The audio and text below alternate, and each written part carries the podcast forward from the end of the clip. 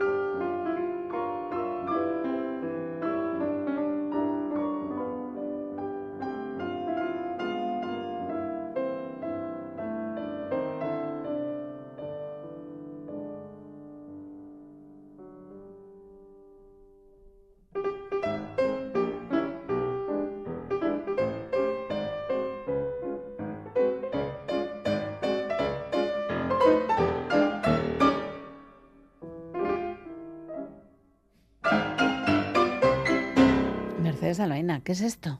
bueno, pues, eh, pues vamos a dedicar el programa hoy al, al, sentido del humor. Ah, qué bien. Sí, en este caso el sentido del humor, sobre todo de los compositores, ¿no? que de vez en cuando también nos vacilan con sus, con sus piezas.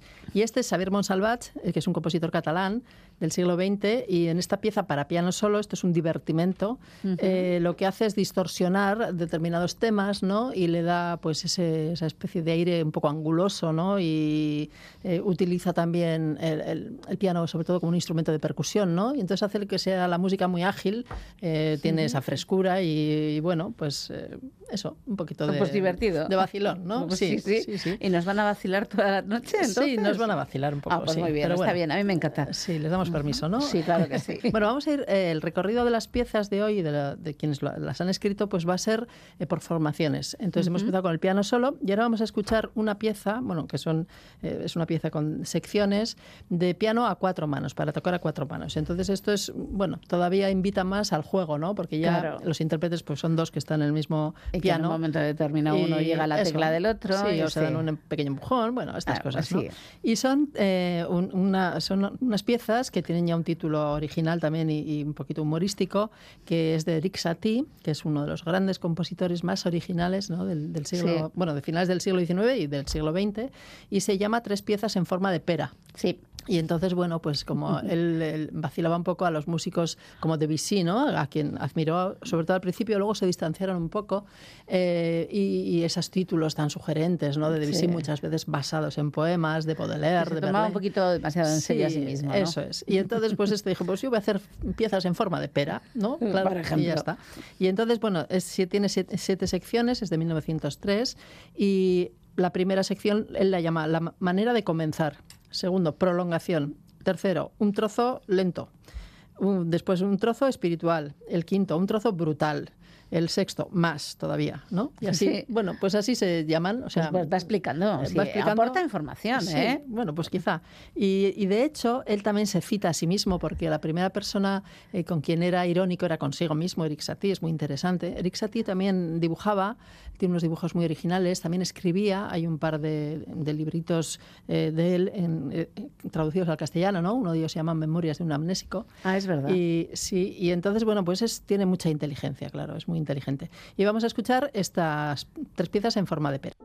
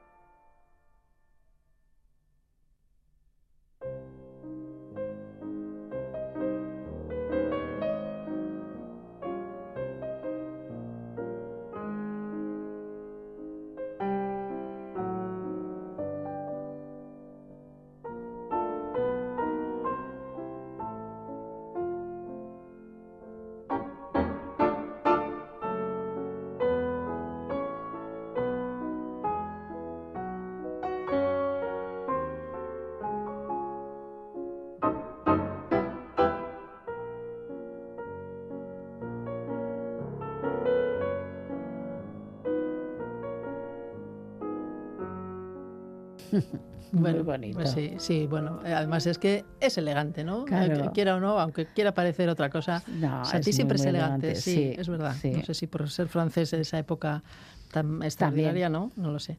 Y bueno, vamos a, a seguir ahora en, otra formación también pequeña todavía, para piano y voz. ¿eh? Este es el final, vamos a escuchar el final de una pieza de Rossini, grandísimo compositor de ópera, Sí. muy reconocido en su tiempo, eh, que- y vamos a escuchar el final de una pieza que él llamó Adiós a la vida. Elegía sobre una sola nota. Entonces, si nos fijamos, la soprano en este caso canta, su texto ¿eh? es en una única nota, y entonces quien hace un poco el color de los acordes y de la, de la variación es el, el quien le acompaña. ¿eh? Entonces ella parece que le pone mucho... piano eh, en este caso. Sí, eh, parece que le pone mucho ímpetu ella, ¿no? Pero en realidad Pero canta todo, todo el rato. Pues una una- dificultad tremenda, ¿no? Pues sí, también, claro. Adi- Ah, se o llama sea, sí, sí. será- Adiós a la vida. No sé si a la soprano que, lo, que la estrenó le pareció tan divertido. Pues no lo sé, no lo sé. Supongo que al público sí, pero vamos a escuchar.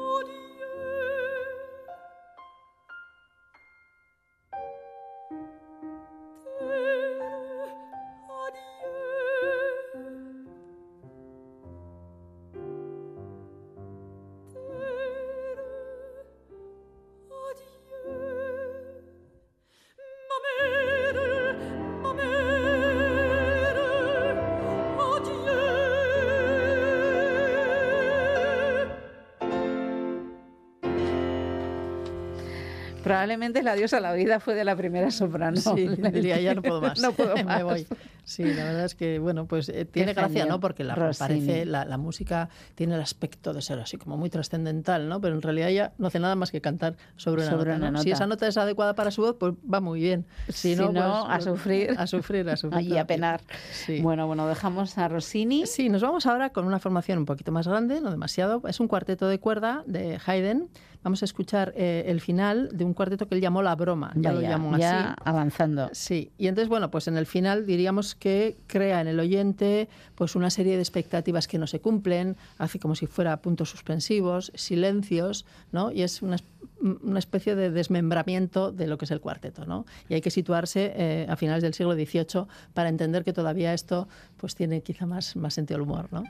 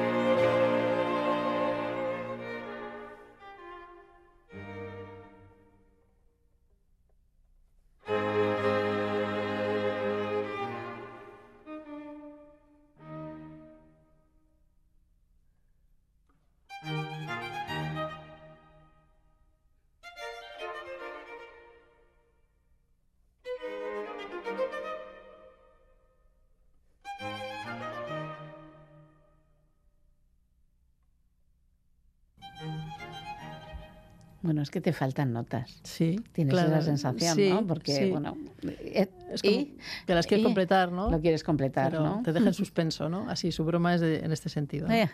Sí, sí, sí. Pues no parece por la, por la cara de las fotos, de las imágenes. Tiene, tiene, bueno, claro, pero tienen muchas, en muchas obras sí tiene sentido el humor. ¿eh? También hay otra obra que se llama Los Adioses, que los de la Sí. orquesta se van yendo y se queda solo Ah, el sí, está muy bien. Sí, tiene, tiene guasa. La verdad es que de vez en cuando tiene guasa. Vale, vale. Seguimos con Guaseros. Sí, vamos ahora con otro, eh, que es un compositor más actual, que nació en 1923 y ha muerto en 2006. Es Giorgi Ligeti.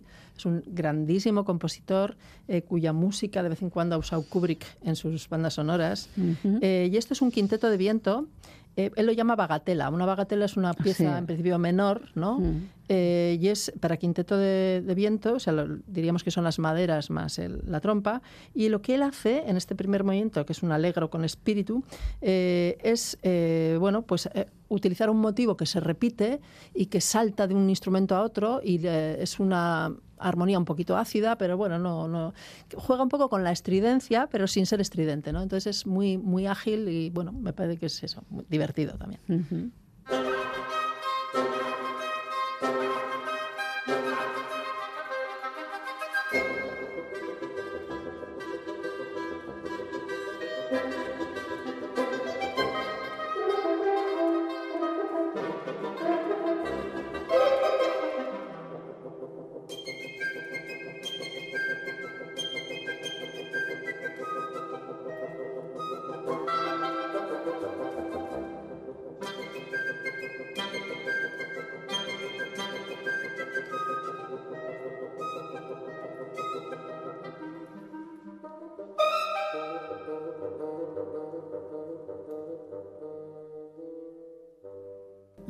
Bagatela, por No, mucho que le no, pusiera no. nombre. Aquí Pues, hay mucha cabeza metida. Ya lo ¿eh? creo. Ligeti es Aparte de talento, hay mucha cabeza Sí, metida. y luego es un compositor luego que tiene muchas obras así muy como espirituales, ¿no? Es un compositor, a mí me encanta. Tiene desde esas, sus pequeñas piezas para la música ricercata para piano solo hasta obras para coro, para orquesta, como, como muy difuminadas y, no sé, muy aéreas, ¿no? Es un compositor muy, muy completo, me gusta mucho. Espero Ujú. que se le reivindique cada vez más, sí. Ligeti. Sí, Ligeti. Y bueno, vamos a- nos vamos con Mozart, ahora que es otro guasón también. Y aquí, ah, bueno, sí. Eh, sí, bueno, esta es una composición para orquesta de cuerda con arco y trompas, ¿no? Entonces, él lo llamó ya una broma musical. Vamos a escuchar un poco del minueto. Es una, una serenata en varios movimientos. Y bueno, aquí es como si de vez en cuando las trompas fueran las protagonistas, cosa que en su época no era así, ¿no? Eh, y y- y los, los instrumentos de cuerda, los violines le acompañan. En ocasiones hacen disonancias, pero hacen disonancias porque en la partitura están escritas esas notas Sí, que, sí. que chocan, ¿no?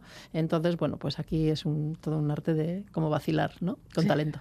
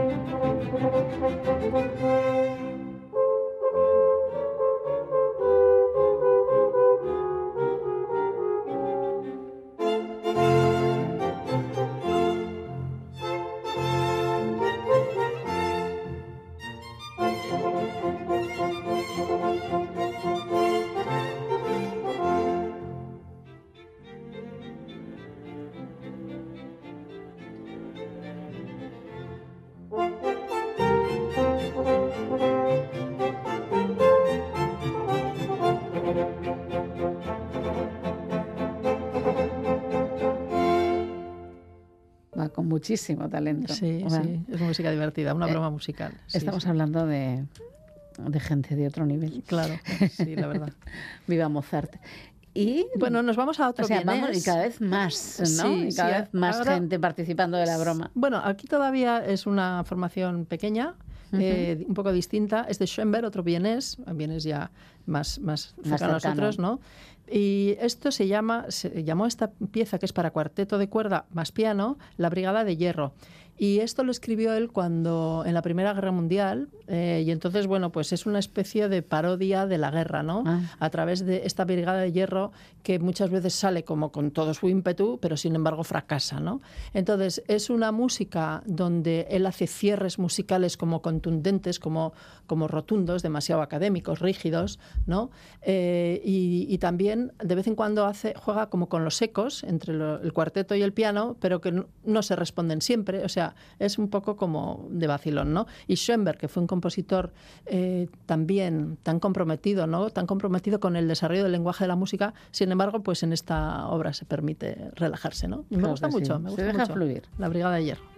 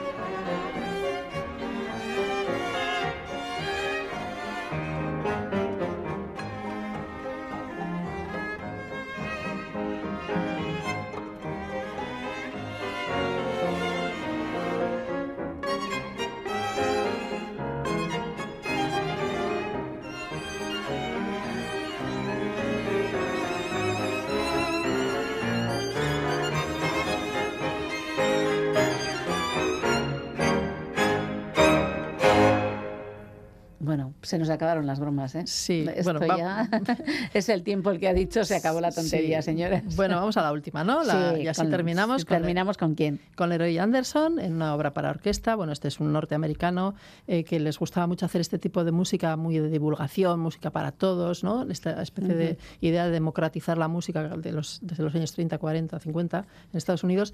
Y esto se llama el reloj sincopado. Entonces, bueno, nos está marcando el, el- El tiempo. El tiempo, claro, como, como tú también. Igual. Lo que pasa es que de vez en cuando este reloj pues parece que cojea un poquito, ¿no? Sí, Así también que- como yo. que Bueno, tengas feliz semana. feliz semana, Bego.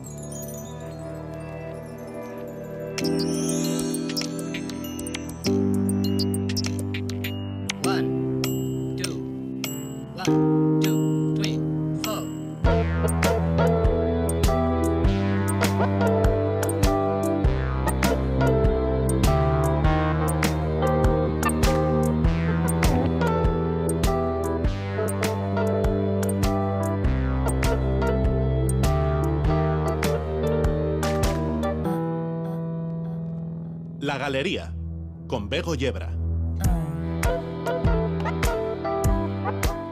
Seis minutos y medio de pasan desde que dieran las 10 de la noche y es Ollane Zavalla quien se encarga hoy de que todo esto suene bien en la galería. En el tiempo de reflexión que nos propone cada semana la coordinadora de ONGs de Euskadi, hoy le toca el turno a Farmamundi.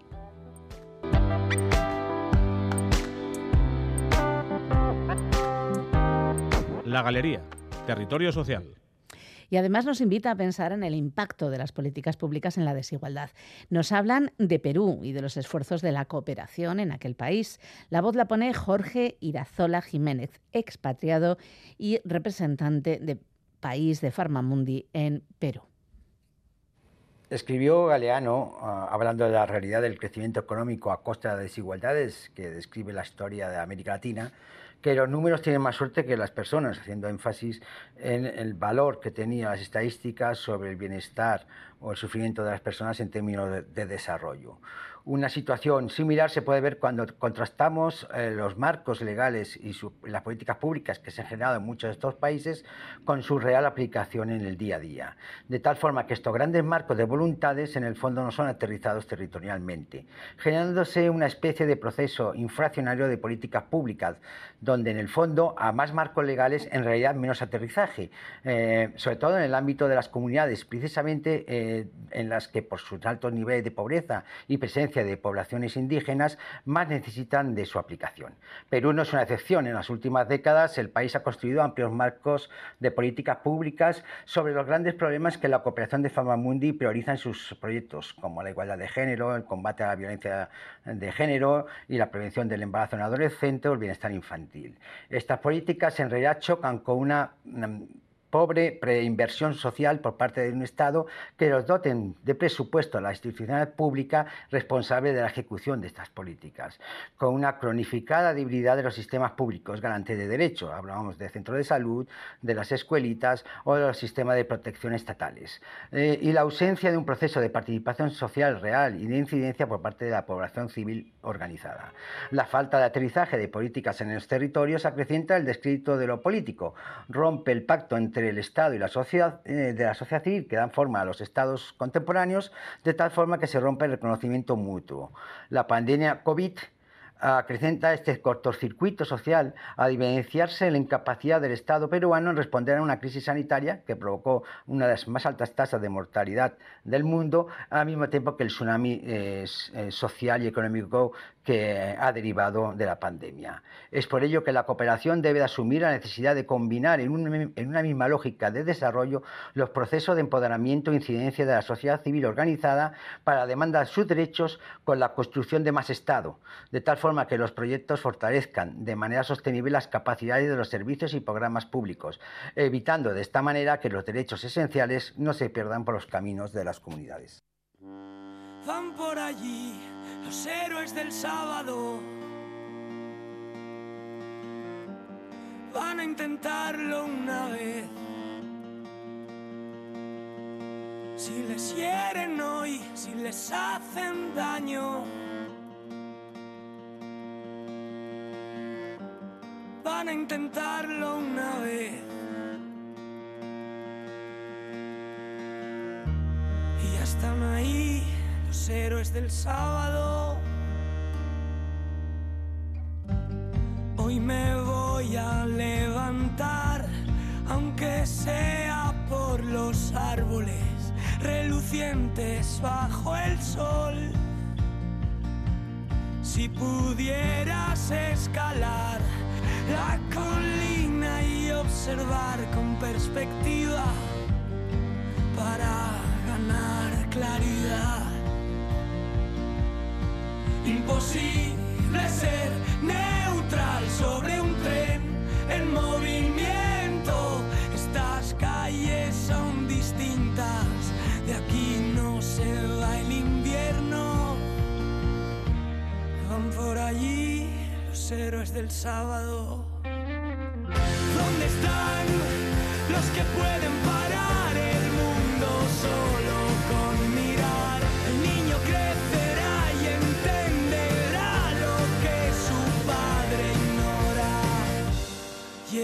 La paloma blanca y traed ovejas negras. En un año se han vendido muchas almas. Somos mirlos en los ojos de otros mirlos que se van. Corazón no se alimenta de las ventas. Imposible ser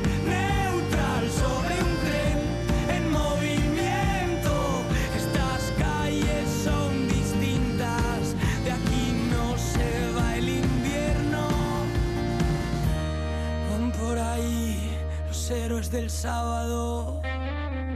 ¿Dónde están los que pueden parar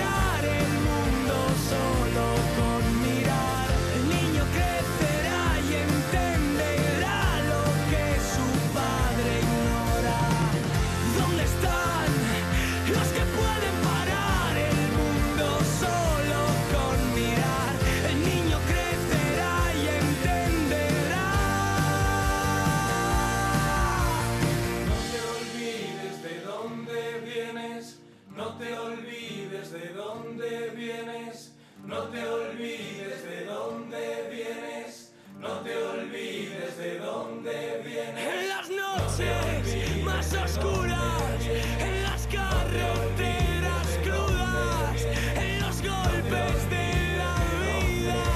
No te olvidas, no te olvidas. ¿Dónde están? La maravillosa orquesta del alcohol, la moda, nos trae desde 2017, yo creo que es esta canción. Los Héroes del Sábado. Y quien viene ahora a la galería ha sido Yaja Oregui. Ya sabéis que nos muestra, nos, invita a muestras diferentes cada semana. Y esta semana nos presenta la historia paralela de la óptica y la balística. El, refrane- el refranero ya las relaciona, pues igual la, la correlación pues no, no es tan rara, ¿no? Interesante, ya veréis. La historia paralela de la óptica y la balística. De eso trata la exposición que podemos ver en Tabacalera, en Donostia, hasta primeros de junio. Oyer Echeverría y Ana Teixeira Pinto han comisariado esta muestra. Podemos saludar a, a Oyer Echeverría. Bienvenido, Oyer, a este espacio de Radio Euskadi. Muchas gracias. Hola a todos y todas. Evil Ei es el título de esta muestra. ¿Qué significa? A ver, eh, significa mal de ojo, es un concepto que prácticamente se conoce, bueno, en muchísimas lenguas, en todas iba a decir, pero eso es una barbaridad.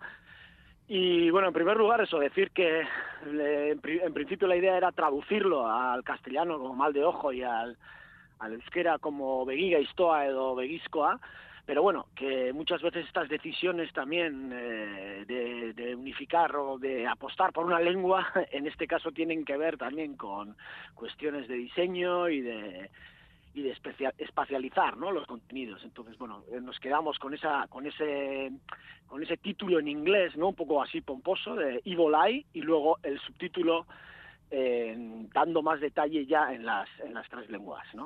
Su investigación, además, ¿no? se acompañó con un seminario internacional que se titulaba precisamente Mal de ojo, la historia paralela de la óptica y la balística. La frase coloquial también podría ser algo así de donde pongo el ojo, pongo la bala, ¿no? Eso es, eso es.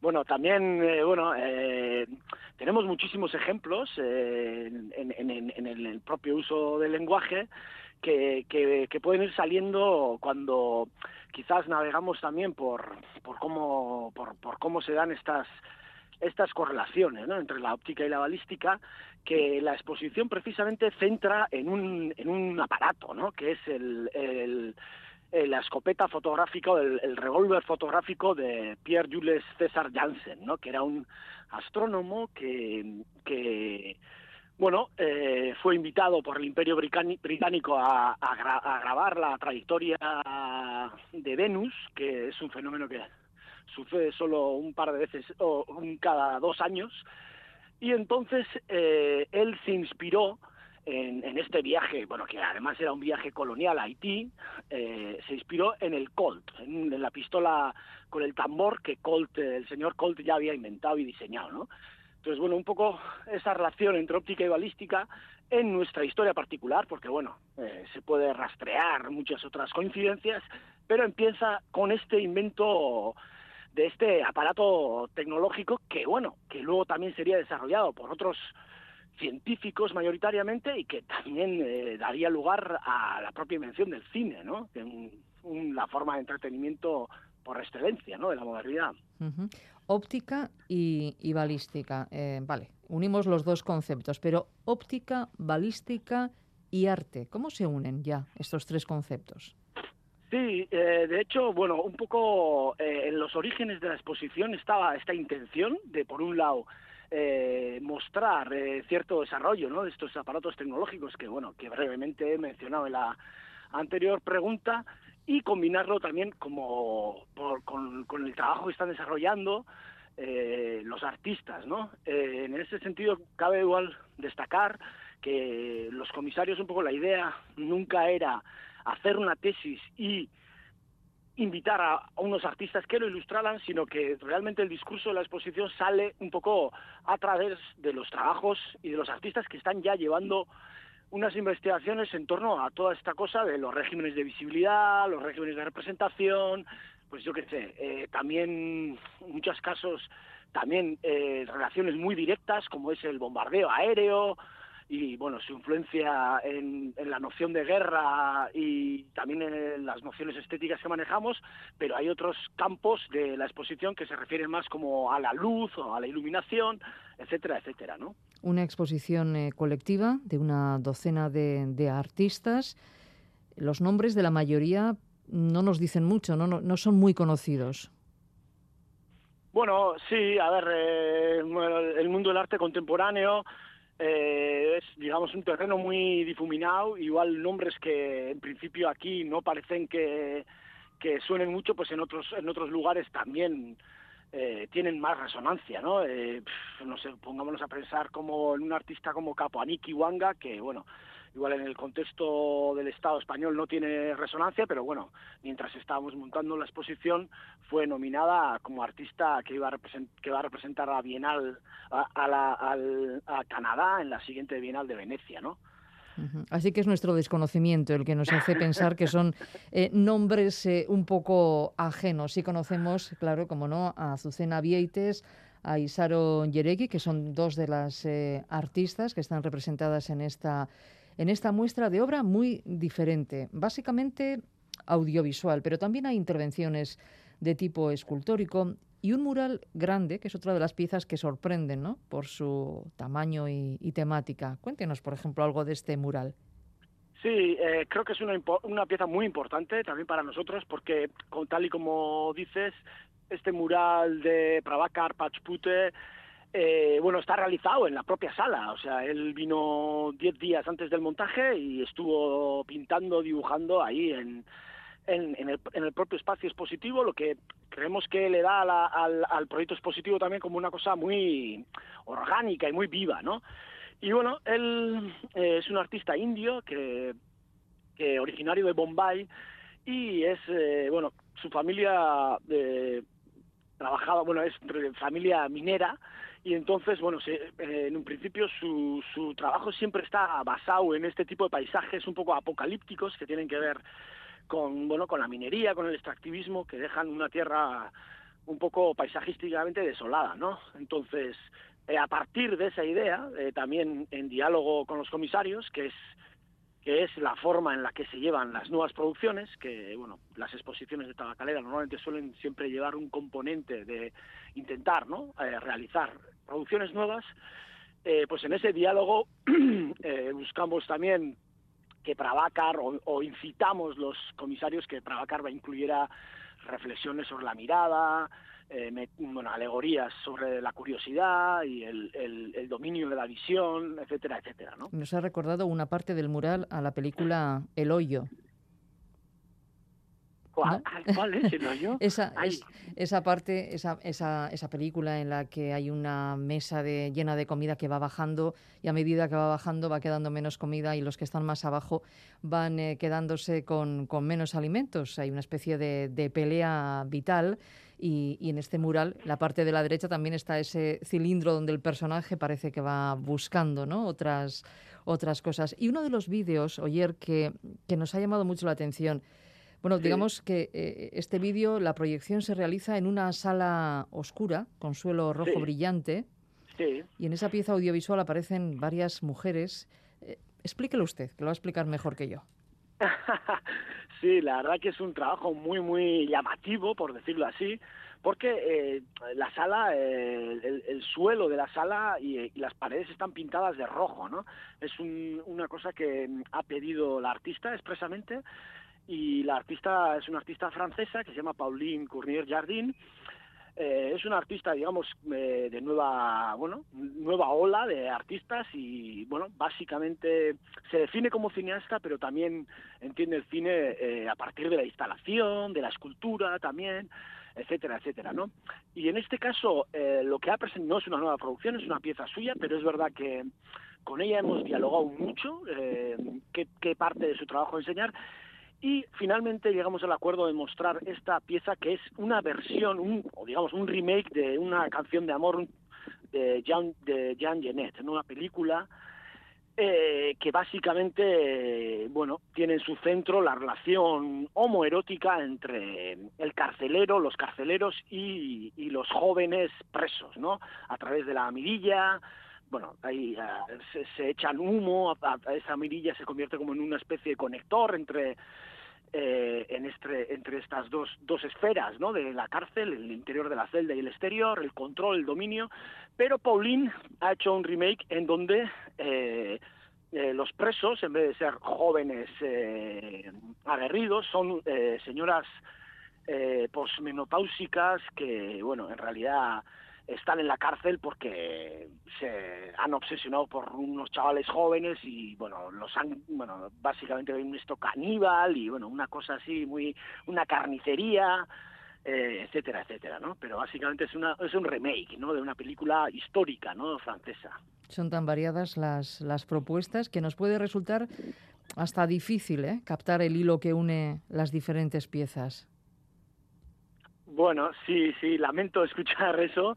La verdad que desde Tabacalera siempre hacemos como una labor pedagógica en forma de folleto, en, en forma de visitas guiadas. También tenemos un programa que, que se llama Arte Maquiña, que lo lleva el Departamento de Mediación, que, bueno, precisamente es un grupo que va leyendo la exposición eh, parte por parte pero bueno, es verdad que los discursos y las, eh, las, eh, los trabajos de los artistas muchas veces, pues precisamente quieren como un poco resistirse, ¿no? A una primera lectura que los desvele, ¿no? Entonces, bueno, siempre hay una especie de, de, disfrute también, ¿no? En, ese, en, ese, en esa resistencia, ¿no? Muchas capas, ¿no? Esa primera que nos puede sorprender y si vamos entrando un poco más y conociendo un poco más eh, los detalles de cada pieza y de cada artista, pues seguramente llegaremos a un disfrute mayor. No sé si a una comprensión, pero sí a un disfrute mayor.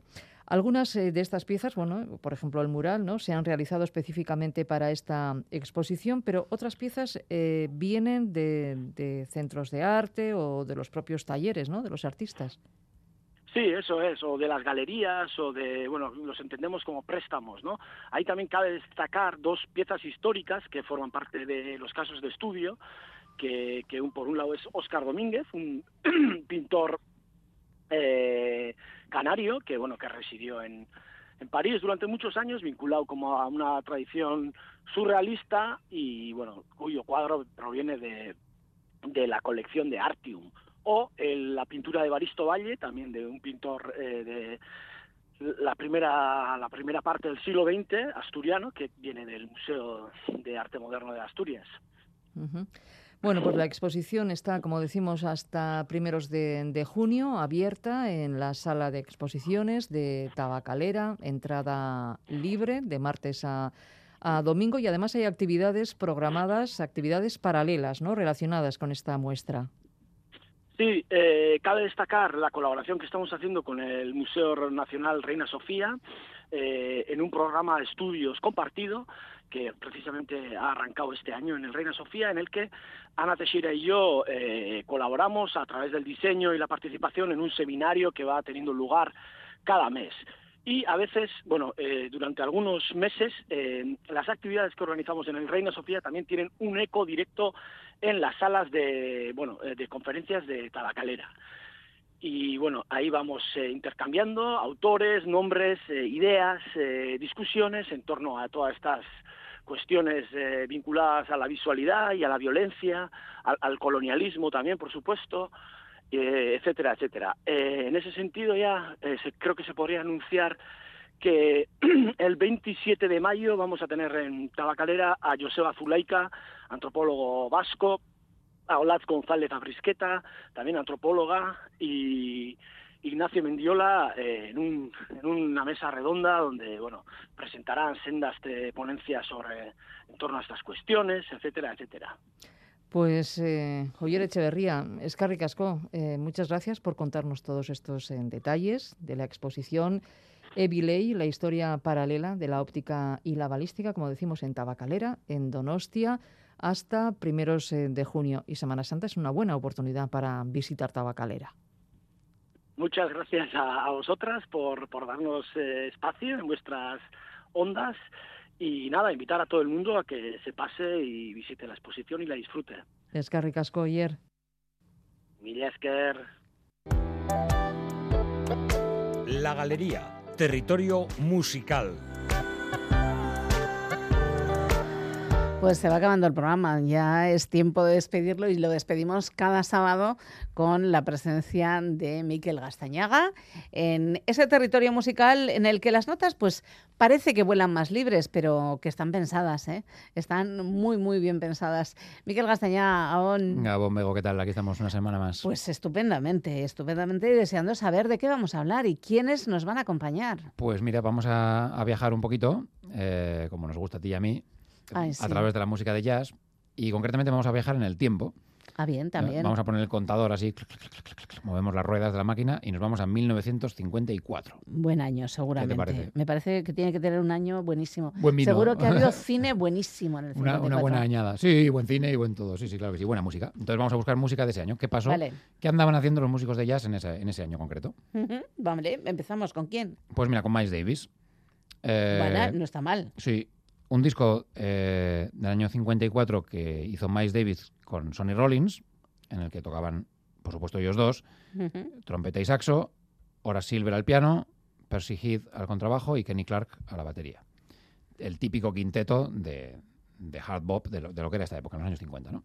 Sí. Van a tocar una canción de Sonny Rollins, Doxy, y curiosamente, bueno, como muchas canciones del bebop, los acordes ya existían, ¿vale? Venían de una canción mucho más antigua, Ujú. un tema que se llamaba Ya Da del año 18, o sea, pues, no sé, imagínate, cua- Vaya. 40 años antes, y ellos conocían esos acordes y decidían improvisar sobre ello, pero ya cambiando la melodía, incorporando una, una nueva melodía, y eso fue Doxy, eso fue lo que Sonny Rollins compuso. La curiosidad es de dónde viene el nombre, el nombre de esta canción, ¿no? Eh, Doxy era la marca de una, una crema de untar, una una especie de nocilla que te la untabas en el pan y te la comías. Y eh, estos músicos estaban de gira eh, en Londres, esta crema se vendía en Londres, ¿no? Y se alimentaban en la gira pues a base de eso. Sí, pues en, no les estaba para el fish and chips. eh, estaban en Inglaterra de hotel en hotel y muchas veces pues a deshoras y cuando ya llegas súper tarde al hotel y ya no tienes ningún restaurante ni nada donde cenar, pues ¿qué, qué nos tomamos? Pues la crema esta, ¿no? Y, y Doxy para adelante, Doxy para atrás, pues se quedó el nombre de la canción, eh, Doxy. eh, incorporado el nombre de, de- de la crema esta de untar.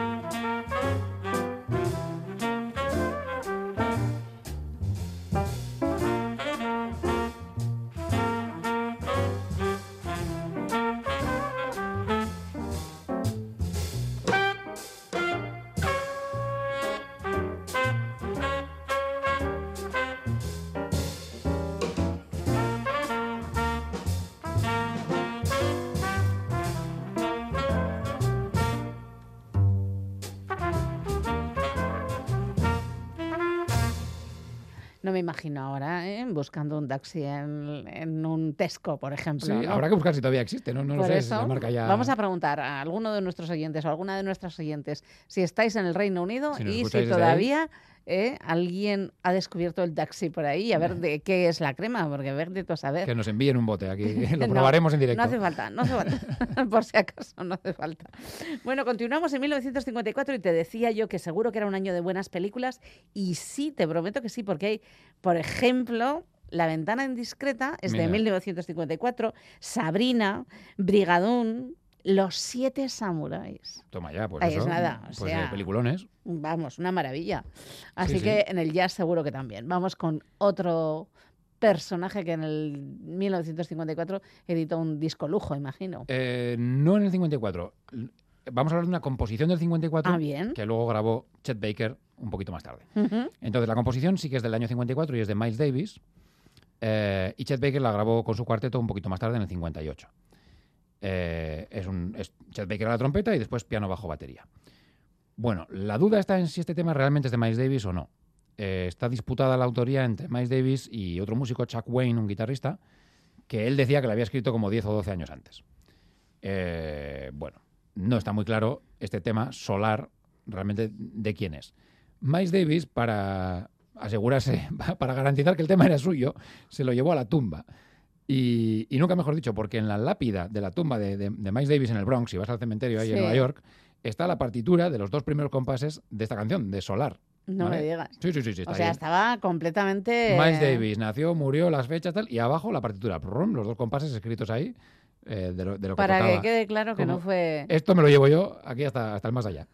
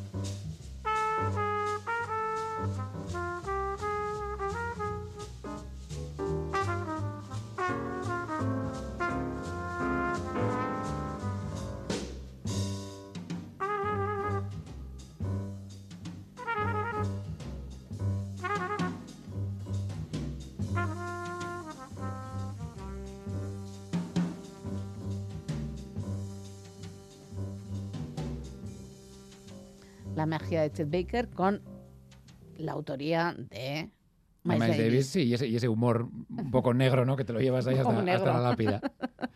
Bueno, seguimos con ese 1954 que dio una composición, un Sí, autor. una, una composición de Cole Porter, un- Mm. un estándar clásico que se llama All of You. Sí.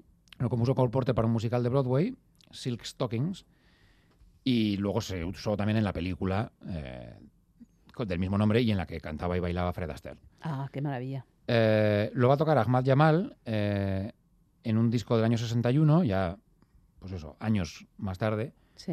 eh, que también es interesante, ¿no? Ver cómo un estándar va evolucionando en el tiempo y cómo los músicos vuelven atrás hasta, hasta años muy pasados para ellos, eh, de, de- de décadas anteriores, a, a investigar, a ver este tema de Cole Porter, ¿no? Eh, bueno, formación de piano bajo batería con Ahmad Jamal al piano ahí a la cabeza y, grabado en directo en el, en el bar o en el club de jazz que, el propio Ahmad Jamal regentaba eh, en Chicago en el año 61 y el nombre del club es Alhambra.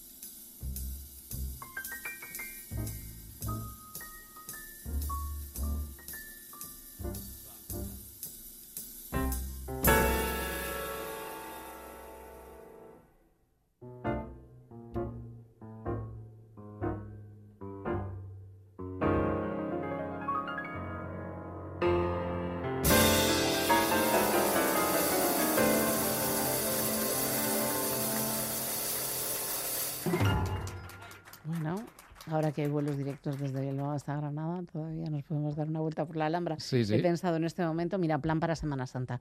Si no Granada siempre es un planazo. Por eso. Y. Chicago también, si quieres ir a ver el club de jazz de Bueno, Jamal. ah, eso apetece bastante más y además, fíjate, con arquitectura tan, ta- tan interesante Sí, también como, como la Alhambra. Cualquiera de los dos planes me parece bien. Pero mira, tú y yo vamos a estar aquí. Pues sí, nos vamos a quedar aquí Nos vamos a quedar aquí. hablando Al- de esos sitios, pero desde aquí. Alguien tiene que acompañar a las gentes que no, que no quieren marcharse. Oye, Claro que sí. aquí hay para todos. Eh, vale, es que hemos escuchado ese Alhambra y qué más. Bueno, pues ahora eh, Blue Monk, una Sí. composición de Thelonious Monk del año 54. Ah, sí. Y bueno, él la tocó en, eh, de muchas maneras distintas, eh, con distintas formaciones más o menos amplias, eh, a trío, de, de- de todas las formas posibles, ¿no? porque era uno de sus temas un poco bandera, ¿no? que, que siempre tocaba en los conciertos. Aquí lo va a tocar él solo, eh, en el que fue su tercer disco a piano solo, grabado en el año 59. Eh, su primer disco a piano solo eh, se- fue en el año 54 también, grabado en París. Luego en el 57 otro disco y este es el tercero, el del 59. Eh, bueno, cuando tocas a piano solo lo que pasa es que puedes hacer entre comillas lo que te dé la gana, o sea, hay más libertad, no dependes de otros músicos, Sí. pero también hay que defenderte tú solo, estás ahí solo ante el peligro, mm, con lo cual, pues bueno, este es un tema que él conoce muy bien porque es suyo y evidentemente lo había tocado ya durante años, eh, pero bueno, aún así siempre tiene su dificultad el tocar a piano solo, ¿vale? Y hay que, hay que hacer muchas cosas con dos manos y solo un cerebro. eh, Ya que bueno, pero era el de Thelonious Monk. Sí, un, un Claro. cerebro que, que no es como el de los demás, ¿no? Bueno, grabado, eh, vamos a decir, en, en falso directo, o sea, grabado en directo pero sin público, Sí. eh, en un pequeño teatro en San Francisco, en California, y bueno, en el año 59, así que cinco años después de haberlo compuesto. Ya tenía, ya era un tema un poco veterano para él.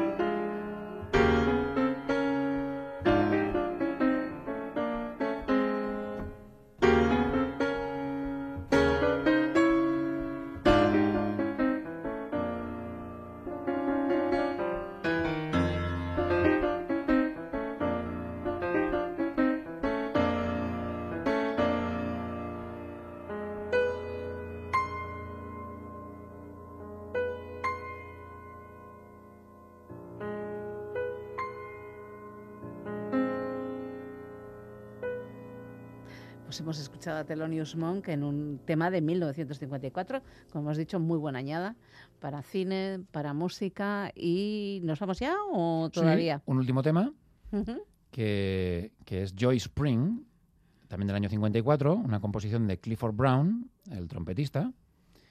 Eh, y parece ser que el nombre que, que- que- de donde sale, el Joy Spring, este, este nombre del estándar, es como el nombre cariñoso que, que él tenía para su mujer. Eh, cuando, pues cuando- desde que se casaron y de to- en toda su vida en pareja, eh, pues él, él le llamaba eh, Joy Spring. Eh, y entonces, pues de, de- de ese, de ese cariño, de ese mote que le tenía, sacó, sacó el nombre del tema. Ellos dos se conocieron porque les presentó otro músico, Max Roach, el baterista, que además fue el baterista que tocó en la primera grabación eh, de este estándar. Así que bueno, ahí es- quedado todo un poco en familia, ¿no? Quedado No, todo ya un poco está en la casa. boda, seguramente. Sí, supongo, sí, sí. Y bueno, ahora lo vamos a escuchar en una grabación de 10 años más tarde, Sí. eh, tocado por el guitarrista Joe Pass, eh, en formación de guitarra, piano, bajo, batería. Pues con él nos vamos. Será hasta la semana que viene, cuando nos volvemos a encontrar con Miquel Gastañaga Claro y sí, con jazz. vosotros y vosotras, ahora amigos y amigas.